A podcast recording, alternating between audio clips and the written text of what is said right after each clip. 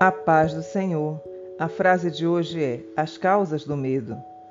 Mesmo quando eu andar por um vale de trevas e morte, não temerei perigo algum, pois tu estás comigo. Salmos capítulo 23, versículo 4.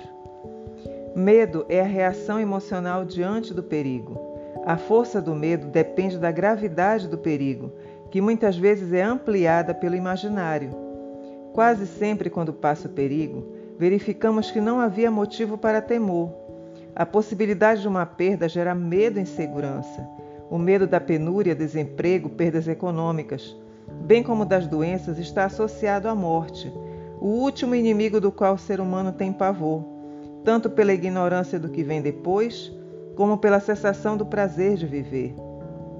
O medo também varia conforme a personalidade de cada indivíduo. O mesmo fator que a um causa pavor, para outro passa batido. Há pessoas que se fazem escravas do medo e criam as mais fantasiosas superstições, mesmo entre aqueles que dizem crer em Deus e deveriam, por amarem a Deus, lançar fora todo o temor. Não temais.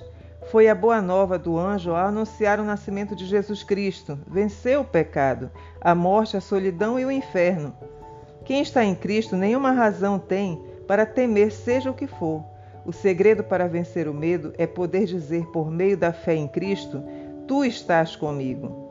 Amém.